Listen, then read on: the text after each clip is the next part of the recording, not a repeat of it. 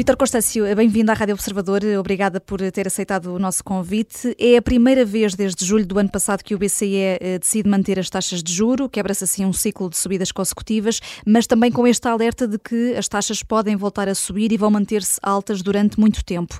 Foi a melhor decisão? Eh, é o que lhe pergunto em primeiro lugar, e já agora se nunca mais vamos voltar a ter taxas baixas. Bom, em primeiro lugar, acho que foi uma decisão acertada e, aliás, que era esperada eh, por toda a gente nos mercados eh, financeiros.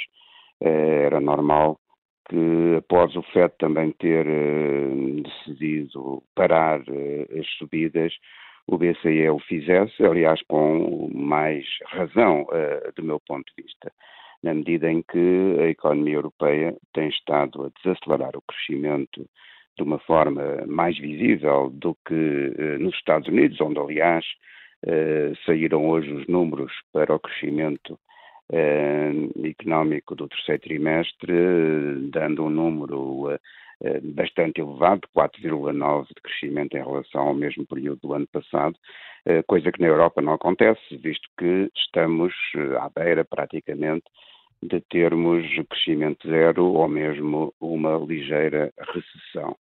Uh, na verdade, ainda ontem saíram os números para a, área do euro uh, do que se chama um índice composto de atividade, uh, que inclui quer a indústria, quer os serviços, e que deu um número de 46,5, Uh, sendo que 50 é, digamos, uh, uh, a zona neutra em que não haverá nem expansão nem declínio da atividade. 46,5 é um número é um número muito baixo, quer para a indústria, quer para os serviços, e é mesmo o número mais baixo desde maio de 2020, indicando de facto que há neste momento uma descida da atividade económica na área do euro e que, portanto, eh, como disse, estamos à beira de uma recessão. E de resto, o Dr. Vítor Constâncio eh, eh, também acabou por defender isso mesmo ontem no Congresso da Ordem dos Economistas e também defendeu uma subida da meta de inflação para 3%. Pergunto-lhe se o BCE podia ter feito mais durante este período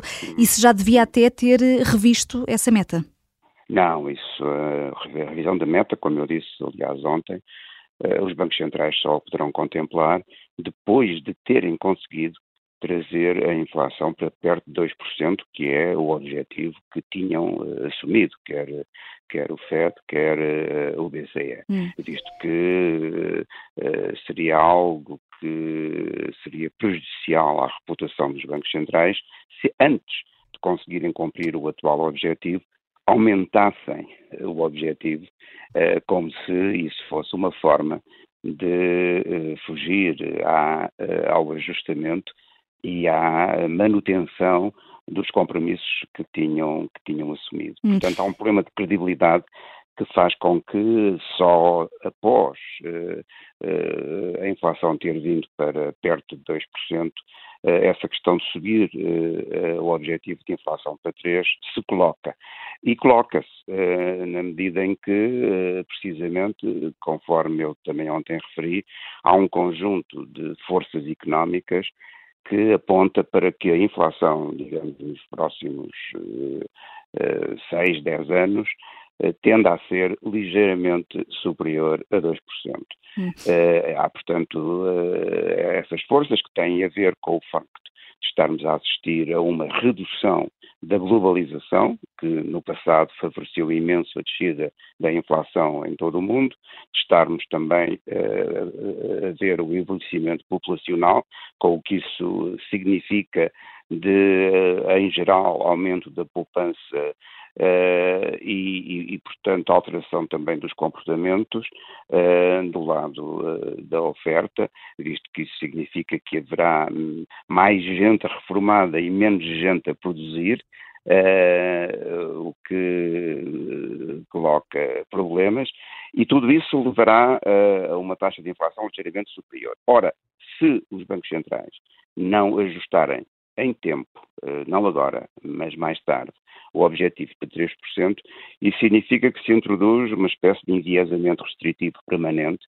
na política monetária. E, por outro lado, também será, nesse caso, mais provável que muitas vezes o nível da inflação e da atividade económica se aproxime de zero, uh, o que torna mais difícil a resposta dos bancos centrais. Com um objetivo de 3%, haverá sempre mais margem para descer as taxas de juros se houver uma ameaça recessiva.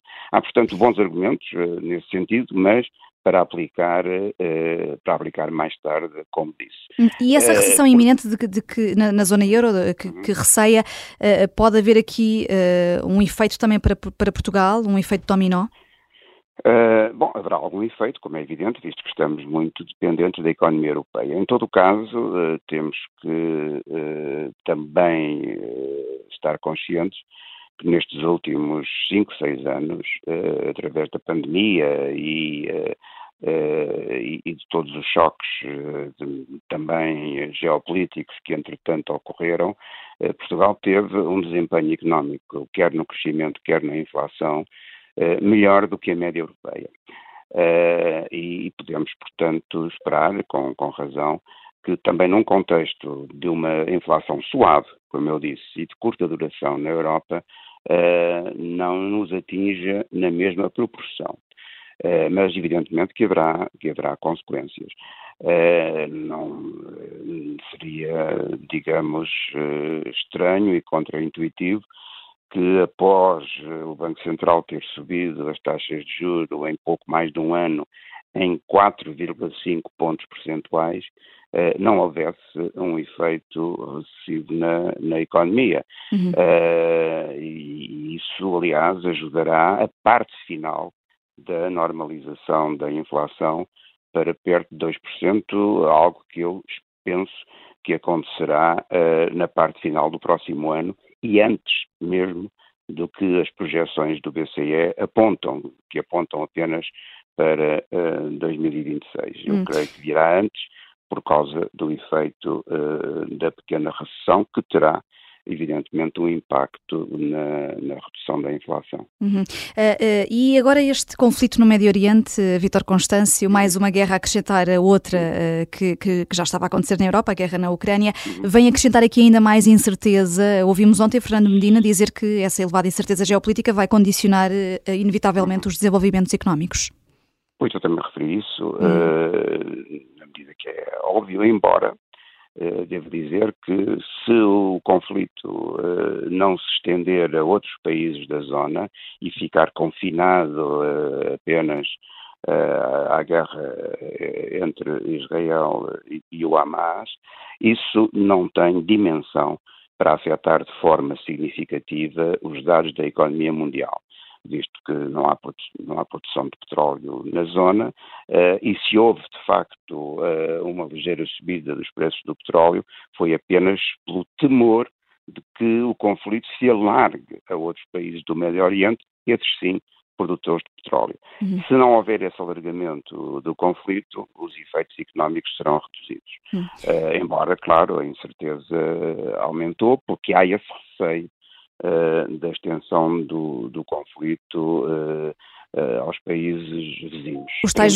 choques geopolíticos de que falava também, de que falava também há pouco. Eu gostava ainda de o ouvir sobre aquilo que Christine Lagarde disse um, no que toca aos depósitos. Diz que o BCE não pode obrigar os bancos a pagarem mais pelos depósitos, hum. mas não deveria haver também uma intervenção ou pelo menos recomendações a este nível por parte do BCE e o Banco de Portugal podia ter aqui outra postura? Uhum.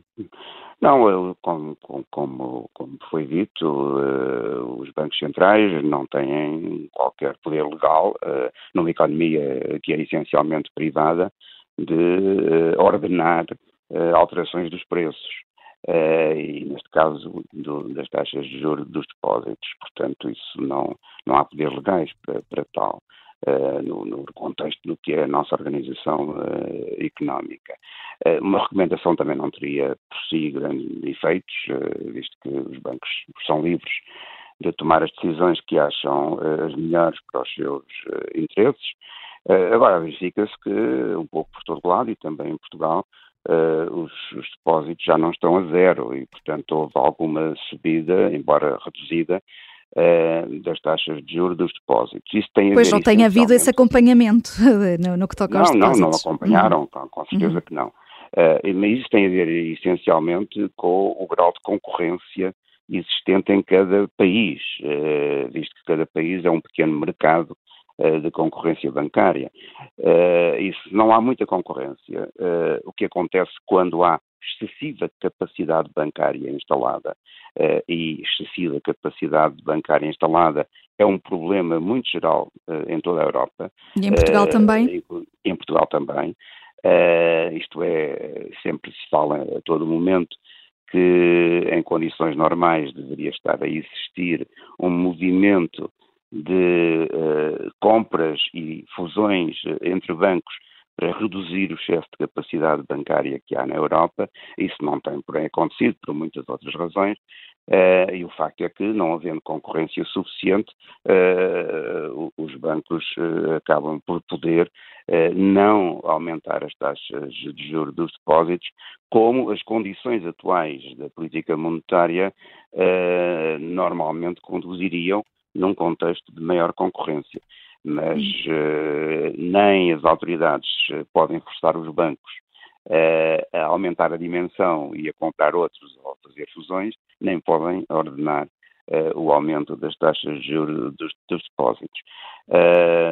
em todo caso, como disse, enfim, a situação alterou-se alterou-se ligeiramente. E, por outro lado, temos que contemplar também que, reduzindo-se a inflação para perto de 2%, como eu penso no próximo ano, começaremos a assistir nessa altura à descida das taxas de juros. E, portanto, esta problemática mudará um pouco de natureza a partir do momento em que, em geral, as taxas de juros começarem a descer. Uhum. Uh, o governo português avançou com medidas para apoiar o crédito à habitação, prestações fixas durante dois anos, reforço da bonificação dos juros, prolonga-se também aquela suspensão da Comissão de Reembolso Antecipado. Uh, Pergunto-lhe como é que avalia estas medidas e se chegam no contexto português. Uh, bom, chegam, vamos ver, mas, mas, mas claro que as medidas são positivas, outros países também tomaram algumas medidas uh, neste sentido, visto que o choque uh, do aumento das taxas de juros foi muito rápido e, portanto, não, não, não dá tempo para os agentes económicos em geral se ajustarem à nova situação. Se o aumento tivesse sido mais gradual espaçado no tempo, seria diferente. E, consequentemente, a rapidez com que se verificou justifica algumas medidas de apoio, que são, aliás, eh, medidas eh, que, discriminam e beneficiam mais eh, os devedores que estejam mais próximo de, de, de, ver os limites dos seus orçamentos familiares.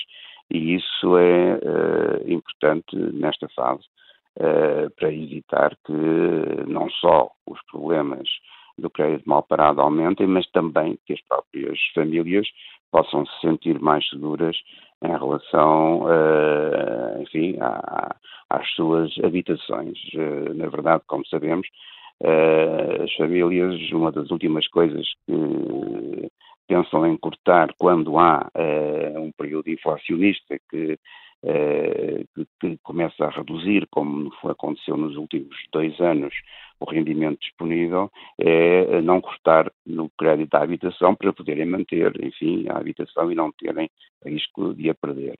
Uh, e, portanto, as medidas são positivas. E mais uh, alguma se impunha também neste momento, Vítor Constâncio? Uhum. Como? Se mais alguma medida também se impunha, além destas, neste momento? Não, neste momento não. Hum. Não me parece que, que, que, seja necessário, pode sempre discutir o nível do apoio, mas de facto incidiu sobre os aspectos que teria que incidir. Hum. E, e, e, esperemos que seja suficiente para, para impedir que maiores problemas surjam nesta, nesta hum. área. É, e acabamos de saber eh, na última hora que o Governo eh, vai eh, aumentar o valor de apoio às rendas para famílias até ao sexto escalão, mas não há travão como houve este ano. No próximo ano não vai haver esse travão. São duas medidas de apoio para 2024. Famílias até ao sexto escalão, o apoio aumenta 4,4%. Para as restantes, aumenta o valor possível de deduzir no IRS. Parece-lhe parece as medidas mais eficazes neste momento? Sim, vai no mesmo sentido, enfim, uh, e neste caso com uma maior uh, discriminação a favor uh, dos rendimentos mais baixos, e portanto isso tem toda a justificação serem medidas focadas e não de âmbito, de âmbito geral. Uhum. Uh, o orçamento uh, do Estado para o próximo ano prevê um excedente. Uh, o que é que se deve fazer com este excedente? Excedente, evidentemente, significa que haverá disponibilidade para pagar dívida. e, portanto, o excedente, se todas as previsões estiverem certas sobre receitas e despesas, verificar-se-á e haverá, portanto, um saldo positivo eh, que poderá ter várias aplicações. Eh, há uma que, que, é referida, que é reforçar eh, o, o, Fundo da Segurança Social, que é também um objetivo importante e é uma, uma espécie de salário indireto que, que, se protege em relação ao futuro, outra é pagar dívida antecipadamente e, portanto, continuar e reforçar a descida do, do, da dívida pública portuguesa, o que é, como sabemos, um objetivo importante para mantermos as taxas de juros do Estado e das empresas que estão associadas uh, o mais baixo possível, uh, diminuindo o risco da economia portuguesa nos mercados uh, da dívida internacional, internacionais a opção deve então ser abater a dívida ao déficit. De forma contribuindo para maior crescimento. Hum, deve ser essa a opção a seguir? Uma das duas opções. Portanto, para mim parecer-me-iam eh, parecer ajustadas. Eh, pergunto-lhe isto porque perante a crise que estamos a viver, uh, uhum. uh, há quem se questione se esse excedente não deveria ser utilizado para, uh, para, para apoios às... Bom, apoios foram aumentados, de facto, não é? e por outro lado há que também ver, como eu também referi ontem, que se olharmos para o que tem sido a subida dos salários em Portugal até agora, tem havido uma subida de salários reais este ano, uh, visível, porque também chamei a atenção para que o índice de preços que conta para a nossa avaliação enquanto portugueses residentes do nosso poder de compra é o índice uh, de preços nacional do INE e esse tem uh, aumentado menos que o índice harmonizado europeu. Uh, e, portanto, há claramente, uh, de acordo com todos os números do INE, quer do Banco de Portugal, que os salários reais têm vindo a aumentar este ano, ou seja, as necessidades de apoio diminuem, há forte recomendação que ainda hoje ouvimos do Banco Central Europeu de os Estados irem reduzindo ou até eliminando, de acordo com alguns, os apoios que deram durante o período mais agudo da, da pandemia, Uh, e, e, portanto, creio que o que foi feito é razoável e é muito importante se o país quer realmente repor a sua capacidade de autonomia e decisão própria, é de facto reduzir a dívida externa e, e, com isso, ganhar margens de manobra para futuros choques e para futuras crises e contribuir, portanto,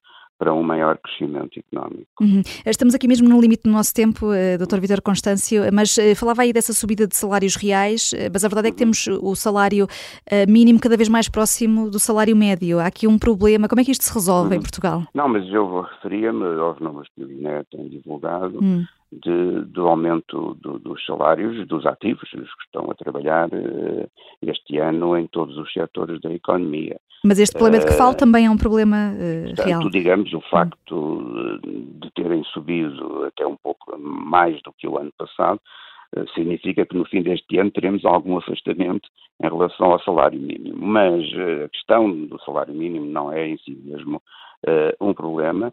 É natural que com uma subida um pouco mais expressiva o salário mínimo se aplica mais uh, pessoas, visto que uh, tradicionalmente, não só em Portugal como em todos os países, os salários mínimos existentes acabam por se aplicar não a uma percentagem muito grande da, da, população que, que trabalha. Hum. fez bem o governo em privilegiar o IRS em vez de outros impostos? Bom, não, não, não vou entrar nessas apreciações que estarão uhum. certamente muito uh, neste momento ainda acesas no, no, debate público e não analisei suficientemente ainda os detalhes uh, do que foram as alterações uh, fiscais este ano, uhum. visto que tive outras coisas que me uhum. condicionaram uh, em, relação, uh, em relação a esse aspecto. Mas, já... mas creio que em Sim. geral, uhum. creio que em geral, uh, e só em geral é que eu de facto pude examinar o, enfim, as consequências do orçamento. Em geral, penso que o orçamento é muito equilibrado. E que responde à situação atual, tendo em conta esse objetivo que não devemos perder de vista de conseguir reduzir uh, o endividamento uh, do país, uh, o que acabará por beneficiar todos os, todos os agentes económicos. Uhum. Uma última pergunta, uh, Vitor Constâncio, ainda falta também um pouco para as presidenciais, mas Mário Centeno seria um bom nome? Não, sobre isso não, não, não também não me pronuncio. Muito bem. Eh, Obrigada, eh, uh, Vitor Constâncio, por ter vindo ao, direto ao assunto da Rádio Observador. Obrigado.